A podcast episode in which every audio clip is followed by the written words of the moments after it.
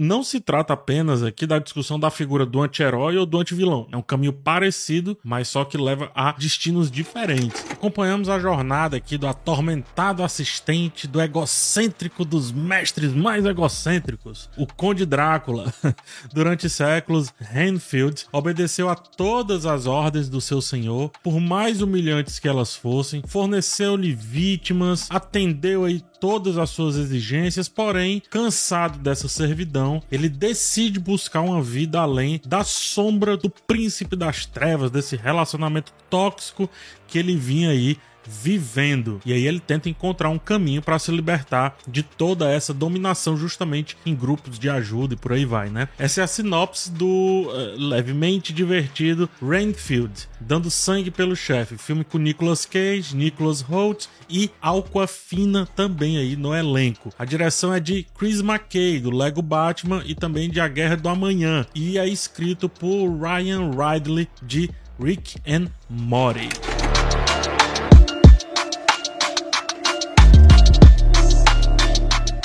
Antes de mergulhar na crítica, eu acho bem importante entender a premissa do filme a partir de quem é o Rainfield, né? Porque ele é um personagem icônico aí na literatura e no cinema, originalmente apresentado no romance Drácula de Bram Stoker. Ele é um assistente muito leal, mas também atormentado pelo Conde Drácula, sendo então uma figura bem complexa, assim, bem trágica de certa forma, porque ao mesmo tempo que ele tá preso, também não deseja ser libertado, né? Então, ao abordar aí a história do Rainfield, o filme traz uma perspectiva bem fresca sobre a vasta mitologia de vampiros, fugindo dos tradicionais é, tropos narrativos aí que Drácula, vampiros, quer que seja, trazem, né? Indo então explorar a psicologia e a humanidade desse personagem frequentemente esquecido, o que dá até a volta, né? Um personagem que é esquecido do ponto de vista literário, ele em si é uma grande sombra ali, né, do Conde Drácula. É uma abordagem diferenciada, sim. Poderia revitalizar os símbolos e elementos que acompanham toda a mitologia em torno aqui do Conde Drácula, né, dos filmes de vampiro, como eu falei, mas ele fica muito por aí, sabe? Não vai muito além do que isso não. A atualização do tema vampiro em Rainfield é só bem sucedida em partes, assim. Fica, como eu disse, na proposta e a execução se perde. O destaque são os trocadilhos, as piadas de duplo sentido a respeito ali do relacionamento do Renfield com o Drácula e também uma rápida, mas interessante discussão que questiona a objetividade do bem e do mal de uma maneira um pouquinho diferente. Preste atenção. Ele pergunta assim: será que é possível ser bom praticando atos maus e também vice-versa? Ou seja, será que é possível ser mal praticando atos bons?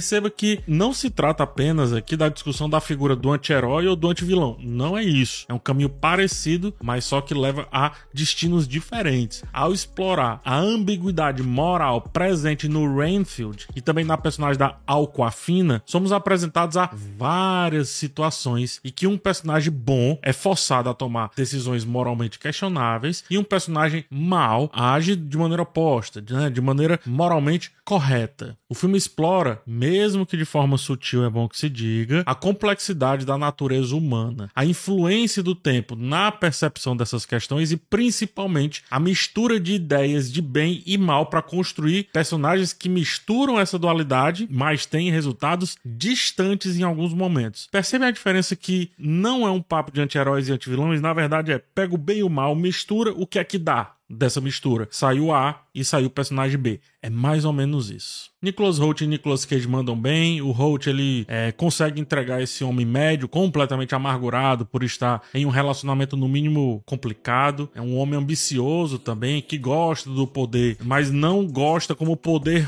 flui e se mostra através dele. O Nicholas Cage ele tá livre ali para suas caras e bocas, traz vários maneirismos que o levou, né? Todos esses maneirismos aí criou meio que um ar de meme constante, mais do que o ator de alto escalão que ele vinha sendo, sei lá, no final da década de 90, começo dos anos 2000, por aí. Só que aqui ele usa isso como uma assinatura já e constrói por isso um Drácula único, a gente pode dizer. Serve muito a comédia, é fato, mas serve demais para o público que passou a reconhecer um certo prazer em ver o ator em papéis no mínimo estranhos. Eu gosto muito dos monólogos aqui do Nicolas Cage, gosto como deixa de ser formal demais, né? Como pede o Drácula muitas vezes e passa a ser destruído pela maquiagem, se entrega a todo o pesar lírico desse personagem, ao mesmo tempo que tenta se entender entre os poderes, entre os costumes modernos. É um homem deslocado, digamos assim, mas que encontra uma forma de ser o que um dia foi através de novos caminhos que a ambição proporciona. A Alcoafina, por sua vez, eu acho que parece deslocada, porque o seu humor físico não é usado aqui a contento. Em uma dessas cenas, ela caminha indo embora, assim, e fica olhando para trás, né? Buscando um personagem que ficou por ali. Cara,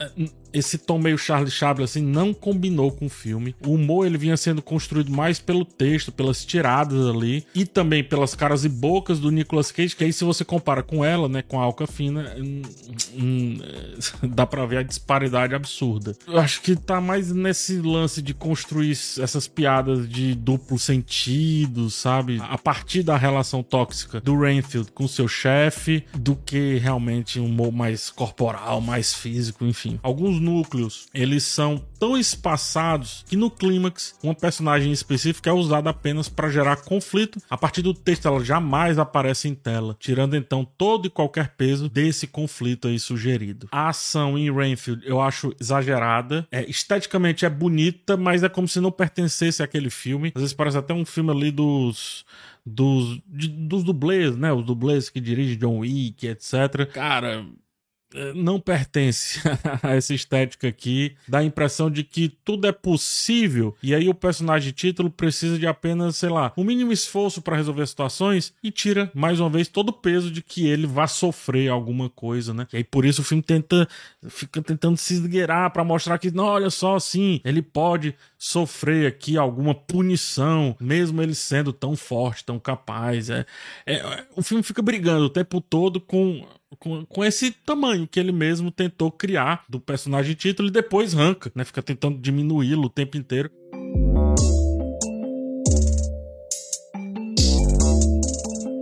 Se a gente imaginar uma situação invertida, por exemplo, né, um filme predominantemente de ação e ter também uma presença excessiva de comédia, principalmente não for num aspecto pontual, bem executado, quando aparece, geraria também a mesma estranheza e desconexão com o público que eu acho que a ação dentro desse filme de comédia gera. Tudo fica muito estranho, pouco efetivo. Acho que esse é o ponto. Tudo fica pouco efetivo. No final das contas, entre boas ideias e má execução de diversas delas, o que fica marcante é essa necessidade de criar diversos cenários e levar os personagens de um lugar para o outro o tempo inteiro, com o intuito de vender uma grandeza totalmente inexistente aqui nesse projeto. Não convence, não vende toda essa grandeza, é mais uma bobagem passageira. E aí isso me leva a crer que talvez se ele fosse menor, mais localizado, aceitando que não tem toda a profundidade que às vezes tenta ter, não tem mais profundidade do que episódio solto de uma série, acho que traria aí um pouco mais de carisma aí pro Rainfield. A trama principal, cara, se resume a esse personagem, o Rainfield, tentando se adaptar ao novo mundo e tentando ao mesmo tempo escapar de um relacionamento tóxico. Pronto. Todas as piadas a partir disso estavam funcionando. Quando ele tenta ser magnânimo, ele acaba se tornando vazio, né? Atualmente, né, a esses filmes que poderiam ser séries, ou, ou, séries que poderiam ser filmes, produções que são lançadas no stream poderiam ser lançadas no cinema, produção que é lançada no cinema pode ser lançada no stream, enfim, todas as combinações possíveis. Então o Rainfield fica nesse contexto, né? Que a sua trama e cenário seriam, acho que mais explorados se fosse numa série, mas ao mesmo tempo não tem o tamanho da... Enfim, embora sim funcione como um filme, a essência da obra acho que remete mais à construção de um universo expandido. Parece que o filme vem de outros filmes. a experiência, acho que desapontadora, onde conceitos promissores ficam soltos demais, sem tanto apego com a história escolhida, justamente para abordar esses conceitos. Fica a impressão de que algo mais envolvente e grandioso poderia ter sido desenvolvido quando você vai vendo uns lapsos de boas ideias. É como se o filme gritasse, mas a sua história sussurrasse o tempo inteiro. Nunca vai além disso. Por hora é isso, gente. Obrigado por ter chegado até o final desse vídeo. Espero que nos encontremos num próximo aí ou nos próximos vídeos aqui do canal. Até lá, um forte abraço em vocês e tchau.